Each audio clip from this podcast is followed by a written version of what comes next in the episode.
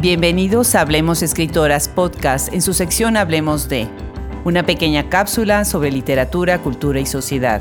Este es el episodio número 49 y hoy hablamos de maternidad y literatura.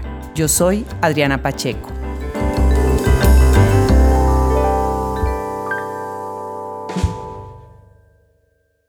El Día de las Madres se celebra en el mundo mayoritariamente en el mes de mayo y generalmente en domingo en Noruega, por ejemplo, es en febrero.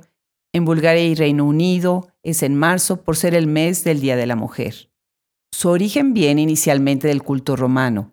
En países como los Estados Unidos se inicia como un modo de girar la mirada a los derechos de las mujeres y viene inicialmente del feminismo. En Latinoamérica tiene sus orígenes tanto en la connotación religiosa católica, en el culto a la Virgen María, en donde inicialmente se celebraba en diciembre, la Inmaculada Concepción de María. Después es una propuesta cívica y social para incorporar a la madre como instrumento importante dentro del desarrollo de la familia y la sociedad. Gobiernos, grupos de activistas, sacerdotes, periódicos, en distintos momentos de la historia del mundo han hecho un homenaje al papel de la mujer como madre y al concepto de la maternidad como piedra angular en la sociedad. Tradicionalmente, la prensa fue importante a lo largo del tiempo para extender este concepto, como sucedió en México.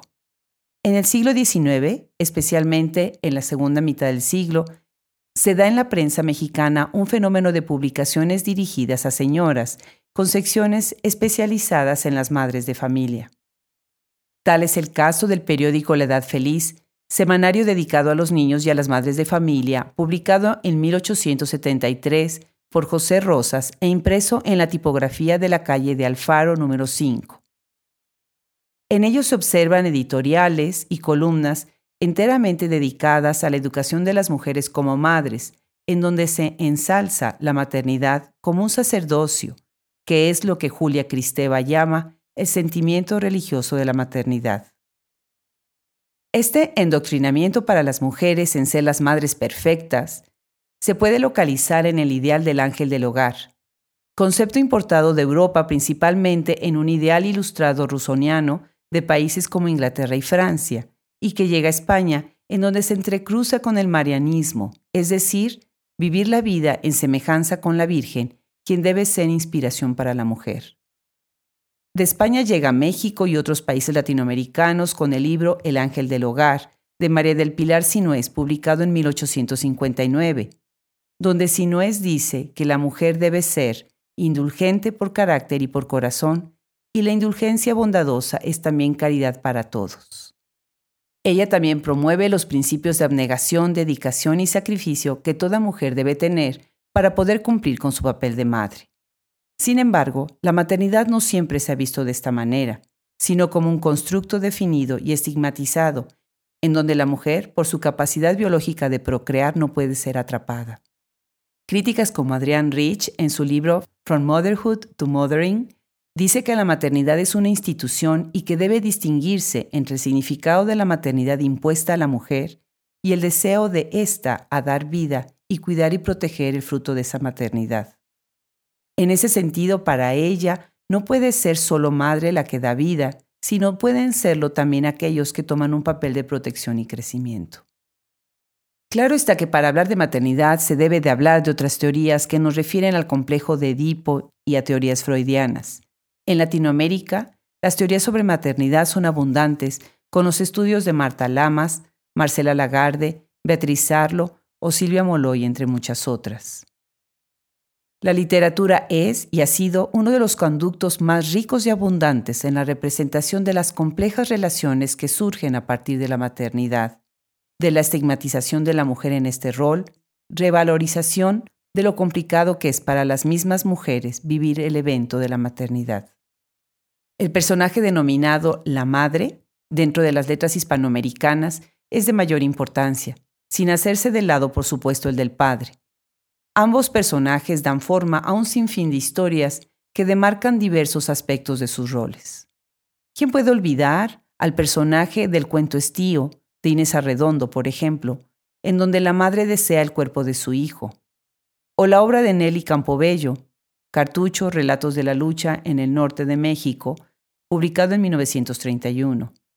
o novelas y ensayos críticos de Rosario Castellanos, como el ensayo titulado Y las madres que opinan, escrito en 1965. ¿Y qué decimos de Mamá Elena en Como agua para chocolate de Laura Esquivel? O el libro de Esther Hernández Palacios, Diario de una madre mutilada. O la obra de Guadalupe Netel, En el cuerpo en que nací. O de Susana Pagano, en Y si yo fuera Susana San Juan.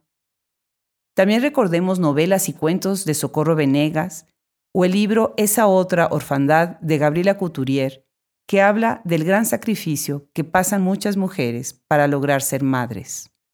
Otro personaje que es importante recordar es el que aparece en el cuento de Silvia Aguilar titulado Los platos eran enormes, donde se describe la violencia que viven los niños dentro del espacio doméstico con una madre con problemas de alcoholismo. La historia empieza frente a una mesa en donde ésta espera, con la mano en la cintura, a que sus hijas coman en silencio. Otro enfoque es el de la memoria y el recuerdo a través de la fotografía, como por ejemplo en el ensayo Mi madre vive aquí, contenido en el libro Alberca vacía de Isabel Zapata.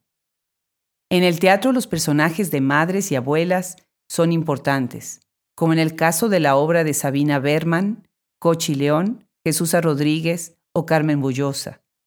La obra de Marina Herrera, en Se hombre y dispara, nos da una imagen muy distinta de una madre que es la que provoca el suicidio de su hijo, y la escena se da así.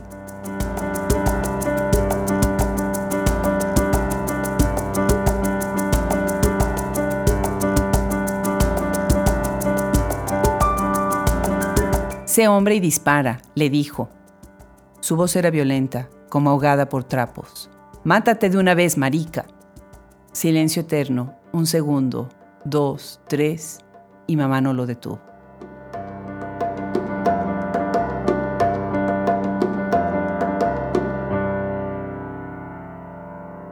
La poesía tiene fantásticas obras sobre la magia de la maternidad y el gran amor por los hijos, como en la obra de Silvia Plath y su gran poema Tres Mujeres, de donde leo, Voy a meditar en el orden de las cosas, voy a meditar en mi muchachito. No camina, no me dice ni una palabra, aún está en pañales, en mantillas blancas. Sin embargo, él es rosado y perfecto. Sonríe tan seguido. Tapicé su habitación de rosas gigantes. Por todas partes pinté corazoncitos. Otras escritoras y poetas hacen homenajes a sus madres o se reconocen como tales dentro de sus obras, como el caso de Alejandra Pizarnik, con su poesía Su Madre, Maricruz Patiño en Hora de Parir o Marisela Guerrero en su Mamame mi mami. En la actualidad el concepto de la maternidad ha tenido que adaptarse a la incorporación de las mujeres cada día más en el campo productivo, convirtiéndose en un espacio simbólico tanto social como político. Los temas que aborda la literatura son extensos en relación a la maternidad, como el sentimiento de culpa, los embarazos no deseados, el alcoholismo, el secuestro, la muerte, la violencia doméstica entre padres e hijos e hijos y padres, las apariencias, la homofobia, así como el gran deseo por la maternidad y la lucha que pasan muchas mujeres por lograrlo.